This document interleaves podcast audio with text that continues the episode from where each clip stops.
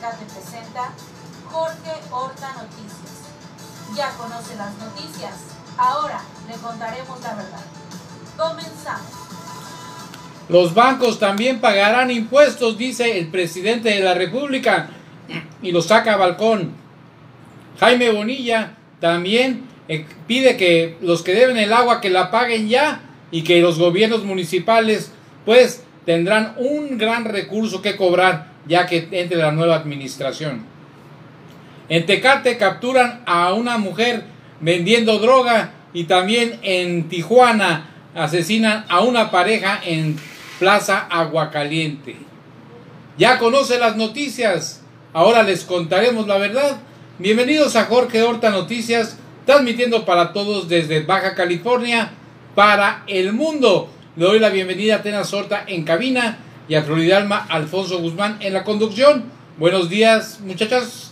Hola Jorge, buenos días. También por este medio quiero agradecer a todos nuestros radioescuchas que nos siguen en su primer sistema de noticias Radio Tecate en la 620 y en la 1420 del AM. Este miércoles 22 de septiembre del 2021, ombligo de semana, y en este momento son las 10 con un minuto y comenzamos. Pues fíjate que el día de ayer hasta helicópteros andaban aquí por Tecate buscando gente, pues supuestamente, pues de, del crimen organizado y de el narcotráfico, en fin. Eh, se capturó a una mujer por ahí. A ver si tienes la nota, mi querida Floridalma, para que la conozcan nuestros amigos el día de hoy. Dice la nota, una mujer presunta vendedora de drogas al menudeo fue asegurada por la Fiscalía General del Estado a través de la unidad con detenido, esto durante un cateo a un predio. Derivado de una investigación realizada por los agentes de la Guardia Estatal de Investigación, la GESI Jorge, y con base a la detección de un sujeto días antes quien manifestó que compraba drogas en un domicilio ubicado en la calle Emiliano Zapata en la colonia Luis Echeverría. Al verificar dicha información, se solicitó la orden de cateo para inspeccionar el lugar señalado y al contar con el mandamiento judicial, el Ministerio Público, en coordinación con los elementos de la GESI, procedieron a, al reconocimiento. En el inmueble fue detenida una mujer de nombre Erika N., de 40 años de edad, localizando en el predio siete envoltorios de plástico con una sustancia granulada al tacto, al parecer la droga conocida como cristal. La autoridad estatal aseguró el predio con sellos de la Fiscalía. La detenida y las drogas quedaron a disposición de la gente del Ministerio Público de la Fiscalía en Tecate. Pues esto sucedió ahí en la colonia El Hongo, la colonia Luis Echeverría, mejor conocida como El Hongo, en la cual pues se vienen realizando operaciones clandestinas, obviamente, acerca del, pues, del narcomenudeo, del tráfico de seres humanos, del narcotráfico en gran escala, del aguachicolero, en fin, todos, todos los crímenes que se pueden realizar en la zona rural y que pues afortunadamente ahora ya la Guardia Nacional tiene un cuartel por ahí, ¿verdad, Flor? Ahí fuimos en la inauguración. Sin embargo, pues sigue, sigue, esperemos que haya más capturas en, estas, estos días. ¿Qué te parece esto? Pues me parece muy bueno, Jorge, que continúen esta búsqueda de las personas que están cometiendo estas estos delitos, Jorge, que no deben de quedar impunes. Y fíjate, Jorge, pues continuando con esta nota, nota roja, vamos a ponerla de esta manera, hablando de, de seguridad e inseguridad, pues quiero decirte también que ejecutaron a un hombre y dejan herida a una mujer dentro de la plaza Galerías. Ahí en Tijuana, sí, claro. Así es. Fíjate, Jorge, que alrededor de las 8 de la noche se reportaron detonaciones de arma de fuego dentro de la plaza Galerías Hipódromo. Al acudir la Policía Municipal y Cruz Roja encontraron a un hombre y una mujer tendidos en el segundo piso de la plaza comercial frente al cine. Los paramédicos se percataron que el hombre no contaba con signos vitales, sin embargo, la mujer fue estabilizada y trasladada en estado crítico para recibir atención médica especializada. Muy bien, mi querida Flor, El pues homicidio provocó una fuerte movilidad policiaca para dar con los responsables. Pues sigue, es, sigue, sigue el crimen a todo lo que da. Esperamos que capturen a los responsables porque regularmente siempre se andan dando la fuga y hablando hace unos momentos de las búsquedas, mi querida Flor. ¿Qué Así nos puedes es. decir de la, de la situación que tienen ahorita el día de hoy? Muy tempranito acudimos allá a la Las fiscalía madres. de las madres buscando a los hijos hasta A encontrarte. hijos. Platícanos al respecto, Pues por favor. fíjate, Jorge, que es un grupo muy numeroso de personas que se iba a dividir en distintas brigadas a partir de esta mañana, ellos haciendo una redada voluntariamente en busca de sus hijos hasta encontrarte. De hijos y desconocidos. ¿eh? Así es. Entonces quiero decirte que es un grupo muy numeroso de, de madres jóvenes y en esta ocasión iban a contar con la asistencia de miembros de la Fiscalía Del Estado. del estado, sí, para que los acompañen. Principalmente iban a andar en la zona rural por la rumorosa, por el hongo, por el... Luis Echeverría, por mi ranchito. Así es. eh, entre a Cerro. Azul y Valle de las. Palmas. Así es, Jorge. Pero quiero decirte que este grupo ya tiene tiempo operando y siempre han solicitado la ayuda de la comunidad. A mí me ha tocado ver a personas que dicen, pues yo no te puedo acompañar para ir a hacer este tipo de Pero búsquedas. Exactamente, porque muchas personas se sienten que no tienen la sangre como para estar este, realizando esta búsqueda, pero dicen, pero yo te puedo ayudar haciendo 100 tortas y las mando, pasa por ellas, Claro. porque obviamente la gente está empezando desde muy temprano y este día está, hay calor, Jorge. Fíjate que con este tipo de, de tratamientos quiero recordarte de, de un libro que, que publicó este el autor de Huesos en el Desierto, Jorge, precisamente, precisamente en la búsqueda de, de los cuerpos en zonas rurales en Ciudad Juárez. Entonces, qué bueno, es un buen precedente. Creo que es una lucha constante de las personas que tienen a un desaparecido, Jorge, que no pueden, creo que no pueden volver a dormir igual. Y hemos visto ejemplos, por ejemplo, está el de Rosario Ibarra, que durante toda una vida ella ha dicho, pues yo voy a seguir buscando.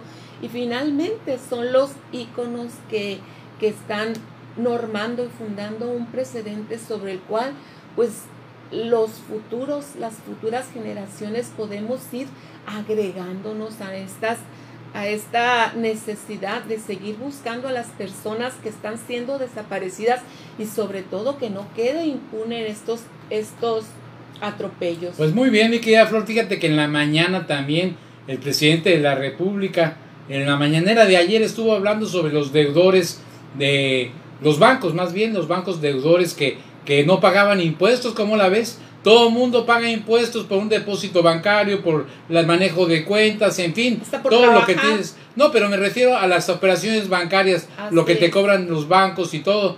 Y sin embargo, pues los bancos no pagan impuestos, no- bueno, no pagaban porque pues se los condonaban millones y millones de pesos que ahora serán a la recaudación del gobierno. Aquí Atenas nos tiene un videíto, a ver si nos los puedes poner, mi querida Atenas, para que nuestro auditorio escuche, escuche la voz del presidente de la República al respecto. le condonaron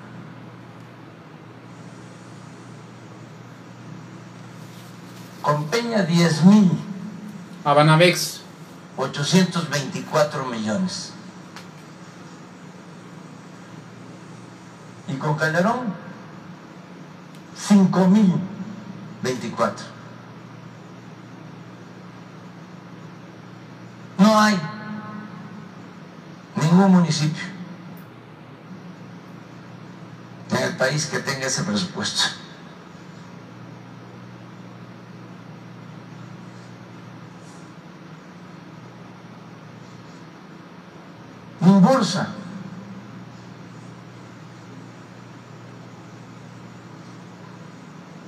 Así es, ¿verdad? mi bolsa creo que es de Carlos Slim. 931 con Calderón. 931 millones. Pero con Peña, 6.413. En total, 7.344. Vancomer, 5 millones con Felipe Calderón. Pero con Peña, 5.274. En total, 5.279 millones de pesos. Mientras todos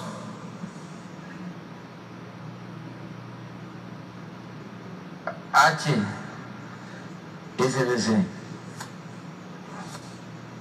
este le platico la historia ahorita, pues de lo que nos hizo en una ocasión. Ya lo pasado, pasado, diría la canción, pero no está de más. Ni perdón ni olvido, mi presi. Perdono, pero no olvido. Con Peña, 1346. Y con Calderón, 956 millones. 2302. Este banco, ya la dejamos hasta ahí. Cancélame ahí, nada más ponle pausa, por favor, Atenas, no, no lo quites.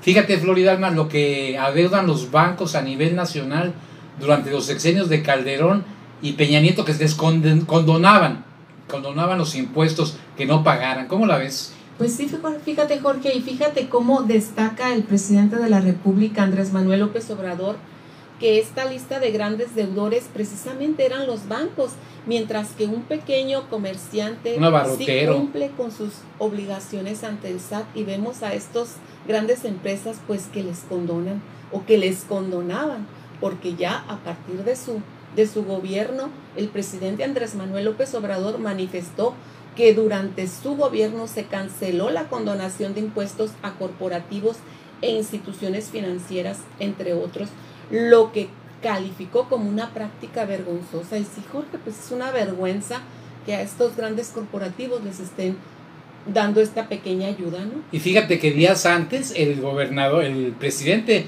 Joe Biden de Estados Unidos hizo una conferencia de prensa donde declaró algo similar a lo que está hablando Andrés Manuel López Obrador, en donde estaba diciendo que los maestros, los empleados, los constructores y todo el mundo paga sus impuestos, que no es justo que los banqueros no paguen el impuesto que deben de pagar, que deben ser justos en la medianía de lo que ganan de pagar ese impuesto, ya que también en Estados Unidos se le están condonando los impuestos a los bancos. Recordemos que los bancos están manejados a nivel internacional mundial por una sola familia que es la Rothschild y que es la que pone las reglas del juego y en los países donde se lo permiten pues evaden el, pago de impuestos por algunas negociaciones que hacen con los gobiernos corruptos o con los gobernantes que se dejan influenciar por las políticas bancarias más sin embargo pues ya en Estados Unidos también los traen a la raya igual que aquí en México que ya pues por decreto ante la constitución ya no habrá eh, ese tipo de condonaciones de impuestos a los grandes deudores sobre todo. Mi querida Flor, pero vamos a seguir escuchando la historia que narra Andrés Manuel López Obrador del banco HSBC, ese banco que le canceló las cuentas cuando él andaba en campaña. Adelante, este, Atenitas. Ese banco, cuando estábamos en la oposición, eh, abrimos una cuenta para que la gente ayudara, porque de eso nos íbamos a mantener para mis gastos, para seguir recorriendo el país, porque yo no tengo bienes, no vivo de mis rentas. Entonces la gente iba con mucho gusto y depositaba en esa cuenta. Y de repente no las cancelan. Ese banco. Y así, de manera arbitraria. Por eso le agradezco mucho al que era dueño de Banorte, que ya falleció.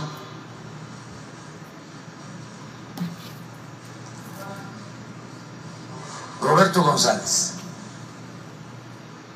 porque nos quejamos que era una arbitrariedad. Además, eh, el depósito tenía un máximo porque teníamos que cuidarnos de que no nos metieran 500 o 1000 millones. ¿no? Este, no se podían depositar, creo que más de 20 o de 30 mil pesos. Hasta ahí, Atenas, por favor. Pues cómo la ves con estos bancos, mi querida Flor, y no, ni perdón ni olvido, pero, pero qué canijos, ¿eh? Pues sí, Jorge, fíjate de qué privilegios gozan, aparte de los bancos que ya mencionaste, como el, el Banamex, el Inbursa, el Bancomer, pues también presentó la lista de los nombres de empresas, Jorge, que está el Grupo Televisa. Ah, a ver si tienes ahí la Cemex, lectura. Grupo Casco, ICA, Grupo Salinas, General Motors, Alfa. Y bien dice el presidente, esto ya no existe, ya no hay condonación de impuestos, todo esto es lo que nos ha permitido tener recaudación suficiente, no endeudar al país y que este dinero llegue al pueblo y a la gente. Con esto finaliza el presidente, pues la nota esta que, que como bien lo dijo es, es una nota vergonzosa y está marcando un precedente muy importante como ciudadanos no debemos permitir, Jorge, que se haga este tipo de atropellos, mientras que bien lo dijo, los pequeños negocios, toda persona física está pagando un impuesto porque estos grandes apoderados económicos están siendo condonados. No es justo. Así es, mi querida Flor. Vamos a ver cuánto tiempo falta para terminar este, este bloque. Tenemos tres minutos, Jorge. Ah, bueno, entonces sigue con una noticia porque eh, después de que vayamos a corte en el ra- radio, hablaremos sobre lo que declaró el gobernador del estado, eh, Jaime Bonilla Valdés, en la mañanera de hoy, junto con Vicente Espinosa, la morrita del agua. ¿Qué otra nota tenemos por ahí, mi querida Pues Flor? mira, Jorge, quiero decirte también hay una nota para todos los que acuden a, a algún asunto al ayuntamiento, pues sí decirles que este día es un día inhábil. El miércoles 22 de septiembre las labores del gobierno municipal se, se suspenden y se reanudarán el jueves, o sea, mañana Mañana ya habrá servicio. 23 de septiembre en horarios habituales de 8 a 3 de la tarde y tomando en cuenta, claro, como siempre, todas las medidas de prevención de el COVID. Fíjate, mi querida Flor, que por ahí andaban medios despistados acerca de, de las escuelas que han tenido algún contagio de, de COVID. Nosotros vimos a conocer hace como dos semanas eh, que la escuela del colegio Tecate, ¿no? Así Tenía es. una infección. Platícanos Sí. al respecto, por favor, ahí con Mira, el niñito. Jorge, pues sí, y también decirte que crece el aforo en clases presenciales en Baja California. Pero sí, efectivamente, Jorge, la semana pasada dimos a conocer que, que un niño de segundo grado de primaria pues resultó infectado del COVID-19, por lo que se procedió a tomar las medidas protocolarias y se cerró la escuela y permanecerá cerrada hasta el 30 de septiembre La escuela es el colegio el Tecate, aquí en colegio Tecate. Tecate. ubicado en el en el Encanto. En la colonia del encanto. Así pues es, ahí tienen, amigos. eh, si andaban medios despistados, pues ahí la nota aclaratoria hace casi dos semanas que sacamos esta nota. El día 15, creo, por ahí, ¿no? Así es.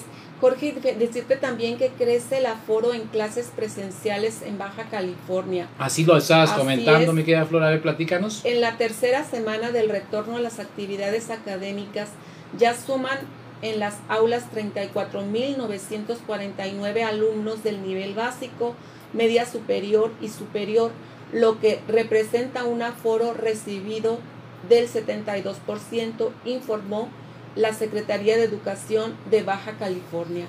El Sí. encargado de despacho de la Secretaría, Gerardo Arturo Solís Benavides, acompañado del secretario de Salud, Alonso Pérez Rico, actualizaron la información con respecto al regreso a clases presenciales que se ha dado de manera escalonada.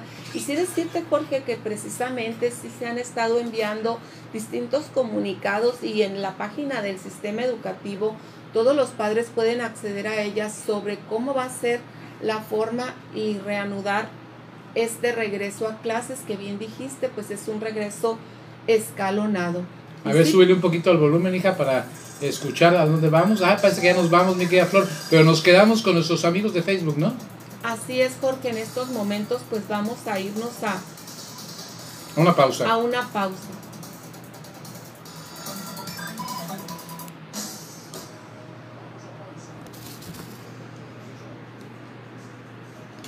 Sí, Jorge, pues vamos a continuar con nuestros amigos del Facebook para decirles a todos ellos que estamos muy contentos de que ellos continúen con nosotros este miércoles, ombligo de semana.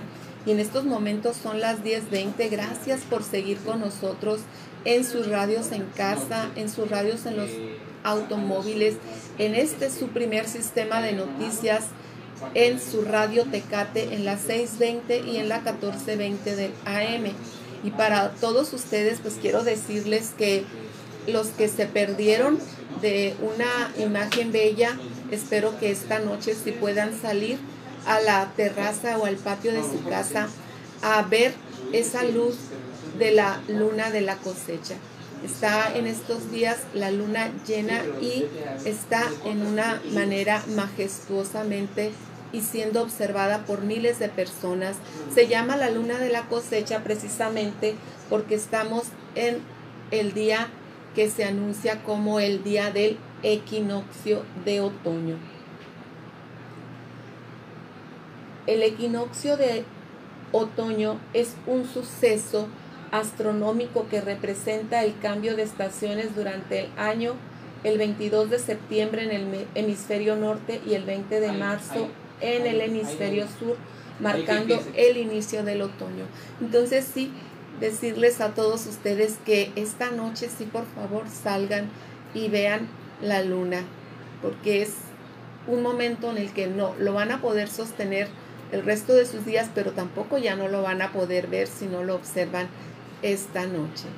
Y decirles pues que el otoño trae con, con ello también el, el color amarillo en los árboles, en las plantas, que se caigan las hojas.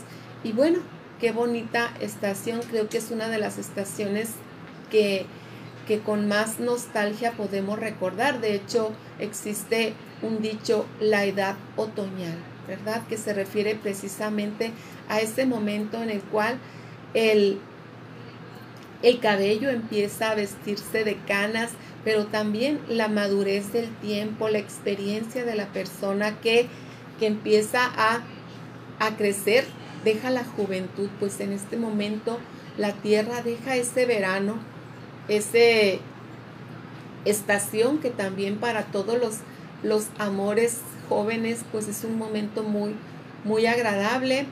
Pasó la primavera, pues estamos regresando y estamos entrando a el otoño para recargar fuerzas para recibir el invierno, que esperemos que sea un invierno no muy fuerte para, para nuestra ciudad y para nuestro estado. La palabra equinoccio, quiero decirles, significa igual noche, haciendo referencia a la misma duración del día y la noche que tiene lugar en los equinoccios de primavera y de otoño. Bueno, pues significa X, que significa igual, noctium de nocte, igual noche, que es durante Noches el iguales. equinoccio de, de otoño y en el de primavera. El equinoccio es un e- evento astronómico que se genera cuando el Sol se ubica directamente sobre el ecuador del planeta, con una misma duración de los días y las noches. Esto debido a que el ecuador de la Tierra se alinea con el Sol, de manera que la luz solar se distribuye de manera uniforme sobre ambos hemisferios.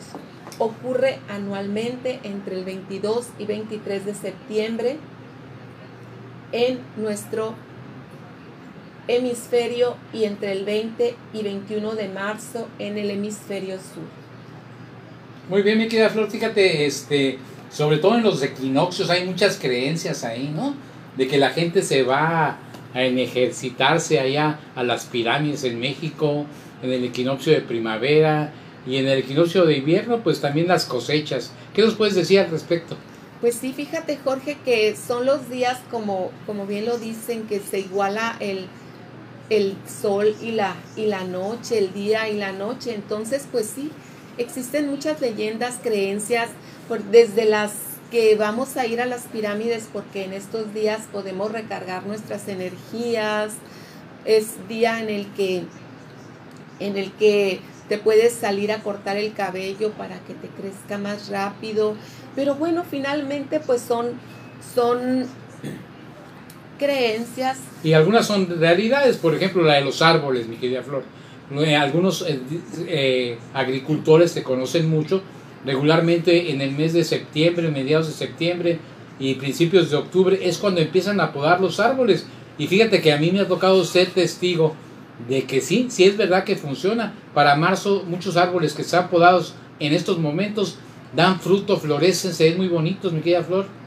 Pues sí, fíjate Jorge, quiero decirte algunas de las tradiciones que contamos.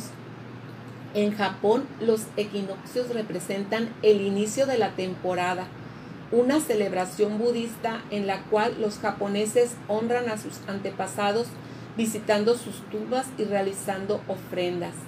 Existe la férrea creencia por parte de los japoneses que los difuntos descansan cuando el sol se pone directamente sobre el oeste.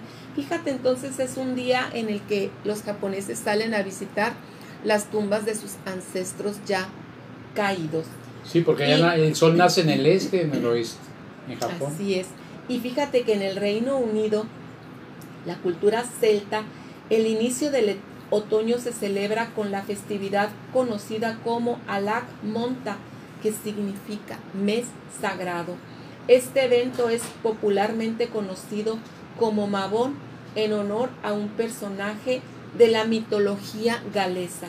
Y para no irnos tan lejos, mi querida Flor, acá nuestros eh, antepasados mayas también tenían registrados los equinoccios, los tienen registrados, igual que las, que las culturas incas en el Perú, por ejemplo, que también tenían registrados ese tipo de acontecimientos, ya que recordemos que nuestros antepasados mayas e incas fueron grandes astrónomos.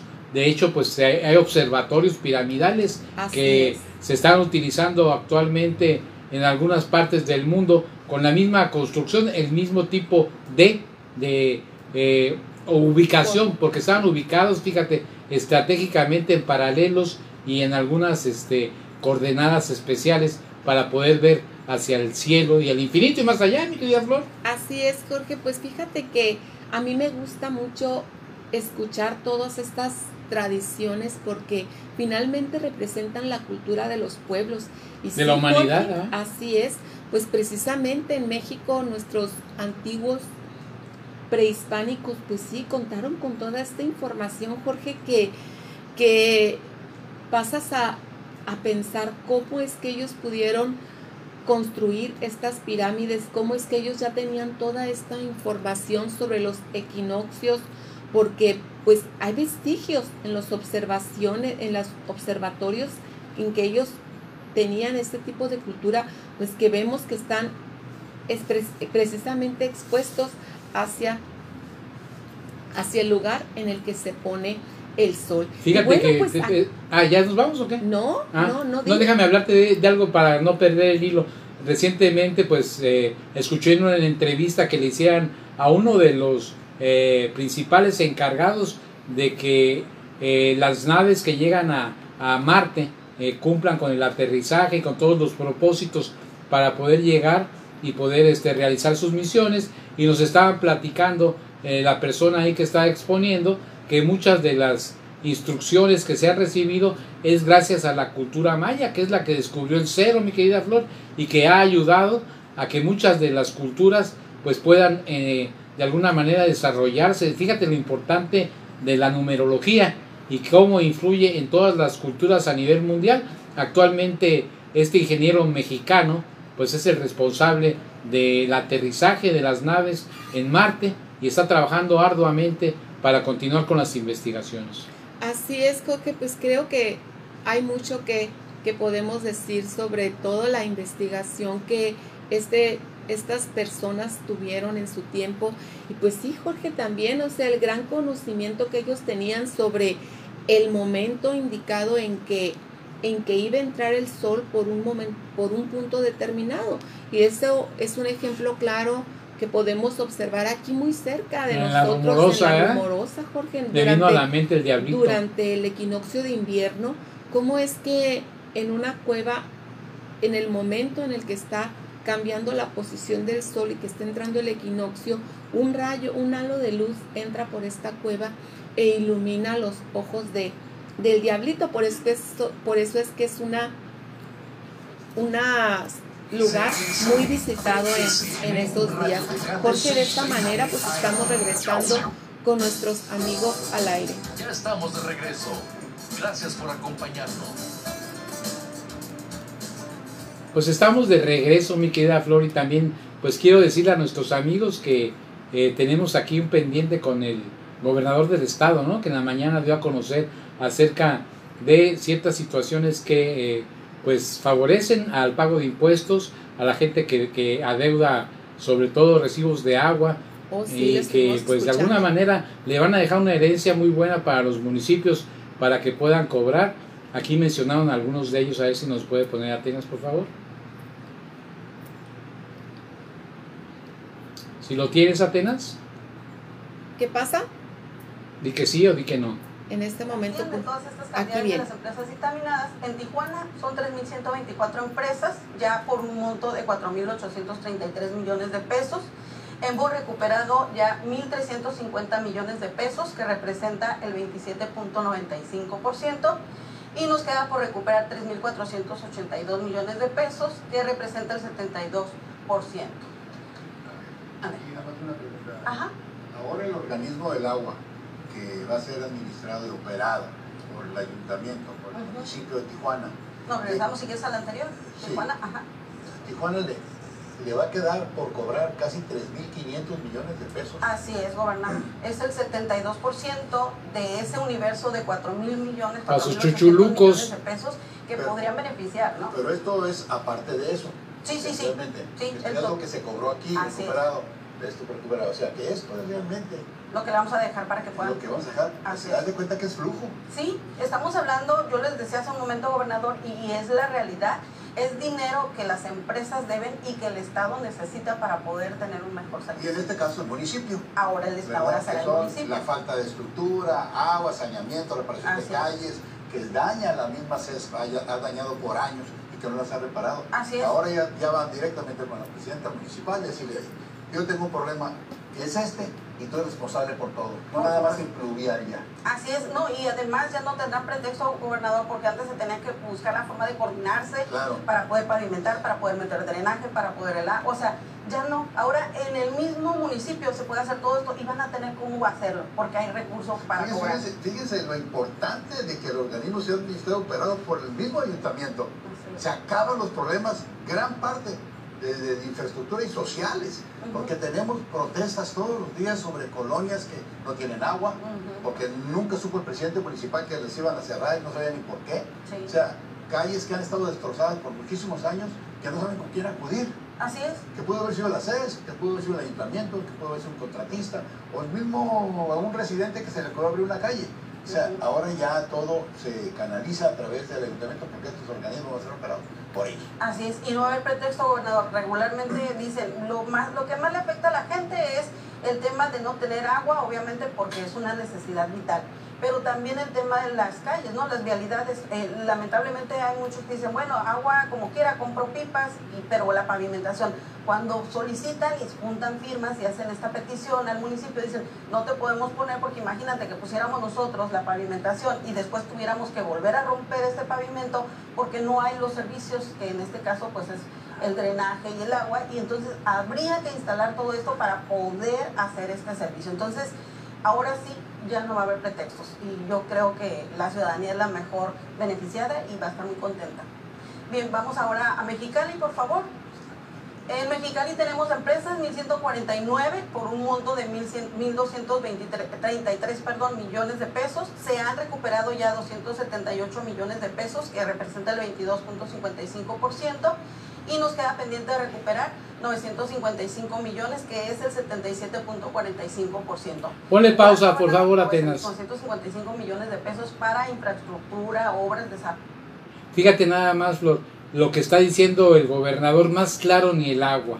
Ahora ya no podrán tener pretexto que no sabía yo que ibas a hacer una obra por parte de Césped o del ayuntamiento, porque fíjate, a veces ni los mismos presidentes municipales sabían de las obras que iba a hacer la Césped y podían romper una calle, podían romper banquetas y no había coordinación entre el municipio y el gobierno del estado. Entonces ahora con la unión de este organismo a los municipios, pues se podrá tener la coordinación y pues también ahorrar, ahorrar recursos económicos tanto para el gobierno municipal como para el gobierno estatal. ¿Qué te parece esta, esta este, iniciativa que está lanzando el gobernador del estado, que va a dejar una herencia pues muy buena para, para los municipios? Pues sí, Jorge, es una de las más, una herencia más de las que está dejando este gobernador, el ingeniero Jaime Bonilla, para decir, estas empresas tienen que pagar el agua porque en Baja California todos pagan. Oye, fíjate que todos pagan, pero fíjate cómo había voces que estaban en contra de que se realizara esto, que decían, no, ¿cómo es posible? Nos vamos a ir a la Porque quiebra. se iban a afectar intereses personales, Jorge. Claro, y porque muchos no quieren seguir pagando el agua tampoco. Dijeron, ahorita se va Bonilla y pues eh, borrón y cuenta nueva con la nueva gobernadora, pues parece indicar que con la herencia que deja Jaime Bonilla, pues le va a dejar a los ayuntamientos la oportunidad de agarrar más recursos, mi querida Flor, para otras obras, ¿no? Claro que sí, Jorge, y lo mismo, o sea, todo mundo pagamos el agua, porque ciertos grupos quieren, quieren deslindarse de esa responsabilidad. Pues muy buena por el gobernador Jaime Bonilla esta herencia para el pueblo de Baja California de asegurar que en los futuros gobiernos se pague el agua. Pues vamos a continuar escuchando, mi querida Atenas, por favor, dale play. Arroyo de el hídrico de Mexicali. ¿Cómo va a estar en contra la próxima presidenta municipal en no querer cobrar ese dinero para su ayuntamiento? Así es. ¿Cómo va a estar en contra? ¿A Sí. favor de quién podemos estar? Entonces, si no es de, de la población, ¿no? Y además, gobernador, pues el trabajo ya está hecho, ya están los dictámenes, ya está registrado, ya está revisado, ya se verificó inclusive con muchas empresas, ellos ya están conscientes de todo lo que adeudan. Y vuelvo a repetir, el tema no es contratar un abogado y decir no lo pago porque el abogado ya me prometió que no voy a pagar. Es mentira, ya les presentamos incluso la semana pasada cómo viene la suspensión provisional, estamos esperando las definitivas en algunos, pero dice claramente no les cortemos el servicio y no se los queremos cortar, pero nunca les pide que no paguen, les dice contra una prestación hay una contraprestación, hay que hacer el pago. Entonces, pues así de sencillo. Vamos a Tecate. Tecate tenemos 94 empresas dictaminadas por un monto ya de 89 millones de pesos. Hemos recuperado 60 millones de pesos que representan el por Tecate, ¿eh? 67.52% y nos queda pendiente de recuperar 28 millones de pesos que es el 32.48%. Igual 28 millones que también el municipio de Tecate puede recibir y puede trabajar muy bien. Vamos a la siguiente, por favor. Y vemos ahora Ensenada, empresas son 146 dictaminadas por un monto total de 423 millones de pesos. Se han recuperado 119 millones de pe- pesos que representa el 28.09%. Queda pendiente recuperar 304 Ahí ponle millones de pausa, pesos, por favor, que es el 71.91%. Y debo decir que en esta Fíjate que en Ensenada era de los municipios que más se rehusaban a que la gente opositora del gobierno, obviamente, a que pasara el organismo del agua a los municipios, puesto que alegaban que tenían una infraestructura muy pobre ahí en Ensenada por la falta de agua y la falta de infraestructura. Pero fíjate, sin embargo, mi querida Flor, 300 millones de pesos va a poder cobrar la alcaldía de Ensenada para que pues esto le, le entre dentro de su presupuesto para el próximo año fiscal y todavía pues hay gente que se opone pero ¿cómo la ves con esta deuda tan grande y los, los beneficios que va a tener el ayuntamiento? Todo está en que hagan los cobros, ¿verdad? Claro que sí, Jorge, y que se recaude ese dinero y que se utilice en la sociedad, que se utilice para el pueblo. Finalmente esos son los recursos que el pueblo está aportando, que se deben de generar y gastar para beneficios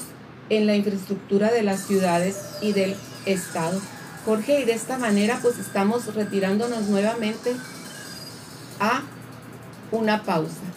Bueno, pues nos vamos con nuestros amigos de Facebook y pues regresamos en un momento.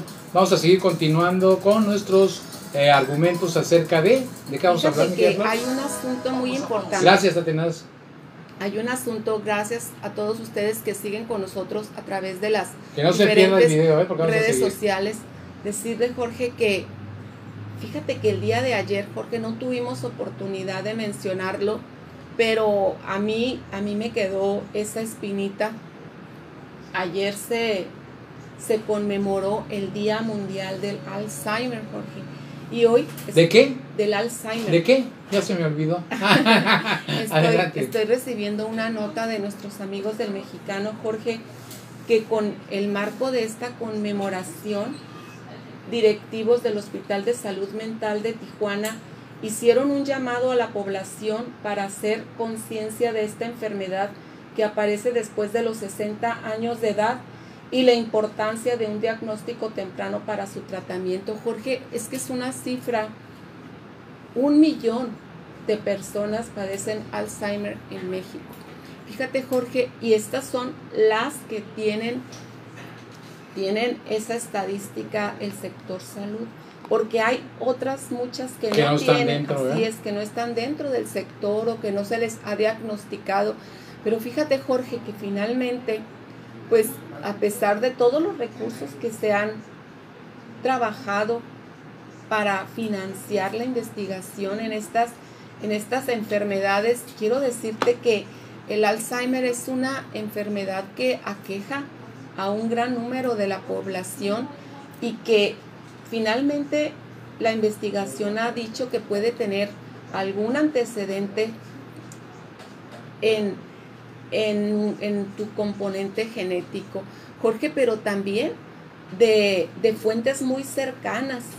Tengo la información de cómo es que principalmente en, en la Universidad de La Joya hay una investigación muy importante sobre, sobre un aminoácido que se les da para contrarrestar la enfermedad.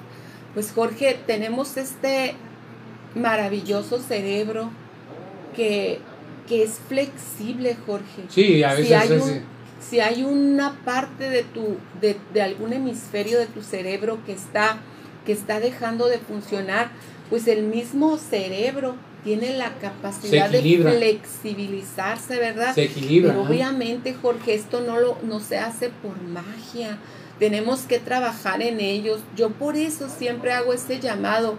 Es importante siempre estar aprendiendo algo nuevo. ¿Por qué? Porque estamos ejercitando nuestro cerebro, mi querida Los, los músculos de nuestro cerebro, de nuestro entendimiento, Jorge.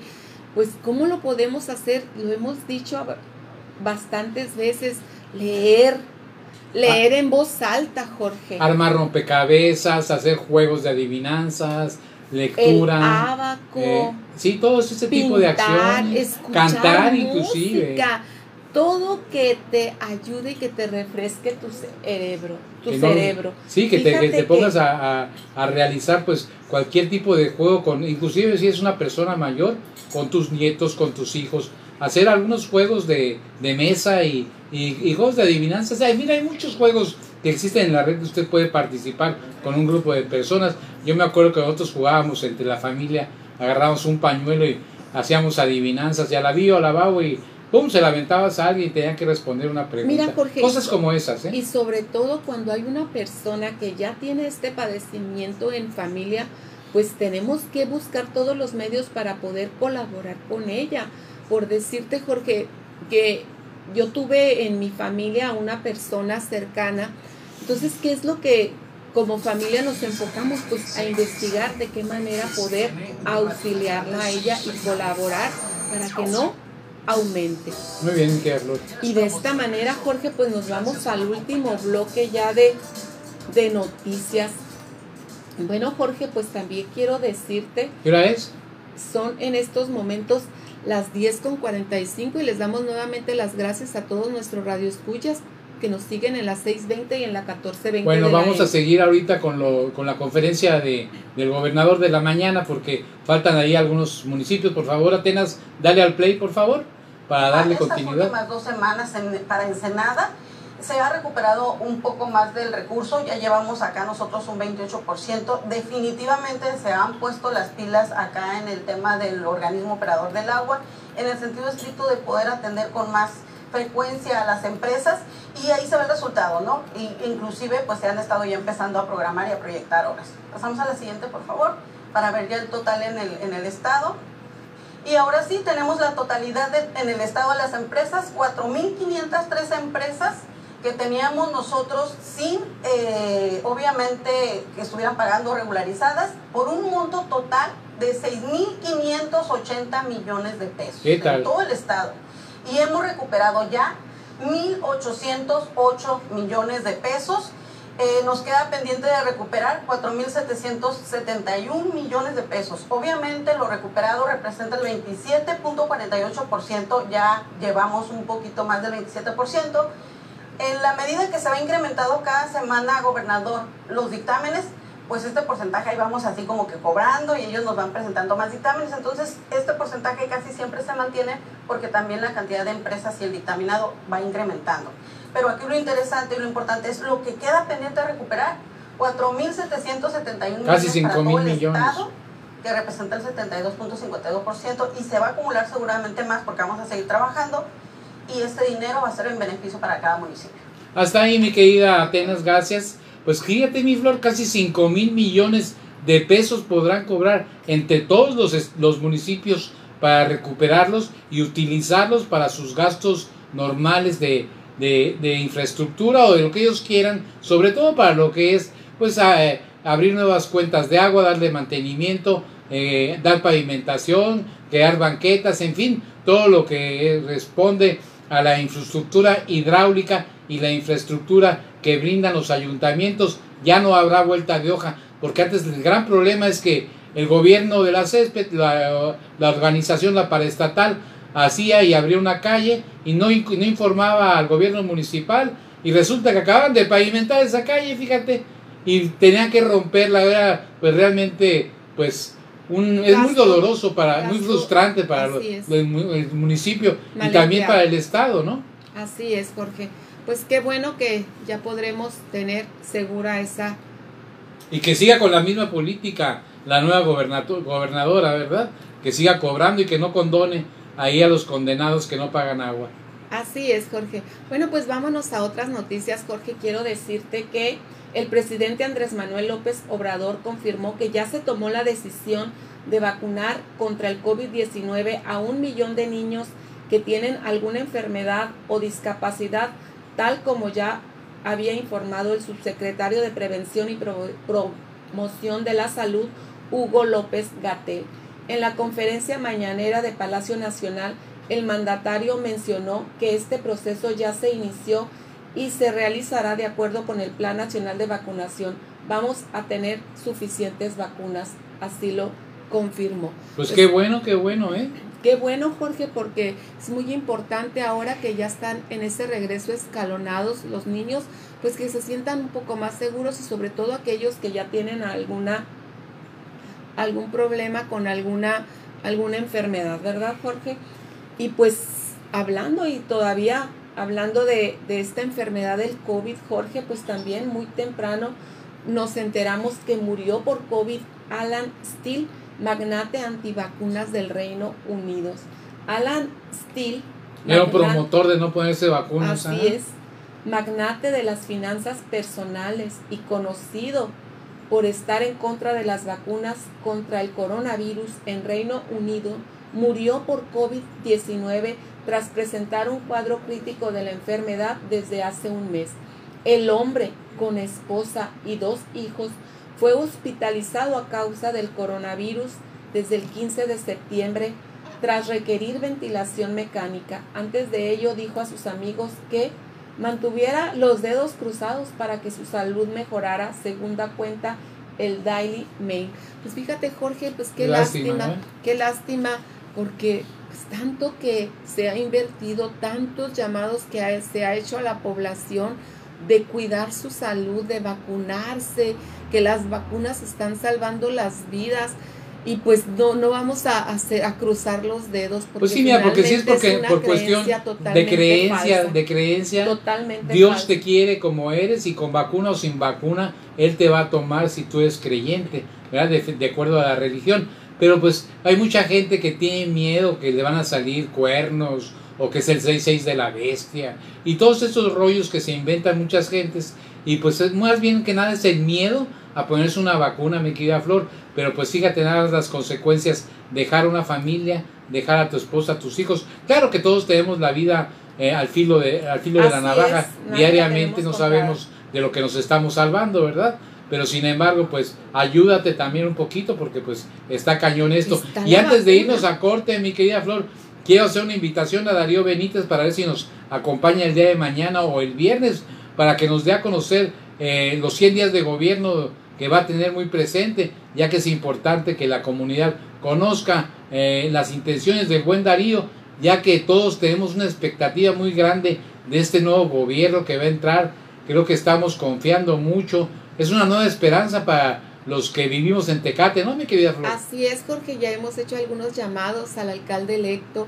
Esperamos que tener, tenerlo por aquí, que nos informe sobre estos primeros 100 días de su, de su gobierno. Jorge, y fíjate también decirte que Pérez Rico confirmó el deceso de la directora por posible contagio de COVID-19. Ah, sí, esa nota la dices el día de ayer, ¿no? Sí, Acerca de la directora de la Carmen. Cerdán. En, en Ensenada. Ah, sí, Pues sí, sí. fíjate que el secretario de salud dijo que todo indica que la directora de la escuela primaria Carmen Cerdán de Ensenada sí falleció por el COVID-19, comentó el titular de la Secretaría de Salud, Alfonso, Alonso Pérez Rico. Sin embargo, dijo que deben esperar los resultados del servicio médico forense. El funcionario estatal indicó que la docente, al igual que otras dos personas, resultaron contagiadas. Sin embargo, la maestra Marcela Figueroa perdió la batalla. Y ya estaba en recuperación, fíjate, por ahí me enteré de que ya se sentía un poquito mejor y, y parecía que iba, que iba en buena recuperación. Y de repente ya sabes cómo son las enfermedades, mi querida Flor. Sí, Jorge, pues por eso es que se espera ya la el dictamen del servicio médico forense para realmente verificar si fue el COVID-19 lo que terminó con su vida o algún otro asunto. Pero pues ya dijo Nuestro pésame a todos sus familiares y que pues se encuentren consuelo, ¿verdad? Así es, Jorge, porque pues es una batalla que no alcanzó a, a vencer nuestra querida amiga. Compañera tuya también, pues de magisterio. Del magisterio, Jorge, yo no la conocí, no tuve esa, esa dicha, pero pues sí, de, ¿Te acuerdas que desde Mónica muy temprano medios, nos mandó esa claro que sí, información? desde estos Mónica medios, Romero, Pues a la familia, Jorge, sí, y a los amigos. claro que sí. Bueno, vamos, ¿tienes alguna otra notita por ahí? Porque ya nos vamos a ir. general. Sí, Jorge, pues fíjate que por construcción del puente en Río Nuevo, la zona tiene un cierre total. Esta nota nos la hacen llegar nuestros amigos de la alcaldía de Mexicali, Jorge. Ah, ya en Río Nuevo, sí. Con motivo de la construcción del nuevo puente vehicular en Río Nuevo y Lázaro Cárdenas en el municipio de Mexicali, la circulación de la zona presenta un cierre total. La circulación por Lázaro Cárdenas se mantiene bloqueada desde la calle 55 hasta la calzada Anáhuac, mientras que en Río Nuevo los desvíos comienzan a la altura de la calzada Anáhuac y se mantiene bloqueada el paso hasta la calzada Castellón. Ante ello, autoridades municipales solic- solicitaron a quienes transiten por la zona utilizar rutas como Anáhuac, López Mateo y Terán Terán. Esta obra tendrá una duración aproximada de 6 a 8 meses. Pues sí, tomar todas las medidas para no estar transitando por estas avenidas. Y de esta manera agradecerles a todos ustedes su aceptación a este primer sistema de noticias. Los esperamos aquí mañana primeramente para darle las gracias a Atenas Horta, su ayuda en controles. A ti, Jorge, agradecerte el análisis puntual, exacto y chusco de la noticia. Soy Floridalma Alfonso Guzmán y los espero mañana aquí en punto de las 10 de la mañana. Pues yo te agradezco a ti, mi querida Flor, por toda tu participación, a todo el equipo, a Atenas y también al licenciado Saúl Solís, que ahorita viene con una- un nuevo programa. A ver si ya trae las llaves, el chico de las llaves le vamos a poner. Y pues nos vemos en la próxima edición de Jorge Horta Noticias. Cuídense mucho. Recuerden, aquí escucharán las noticias que probablemente usted escuchará dentro de una semana en otros medios. Informó para ustedes Jorge Horta. Cuídense mucho. ¡Abur!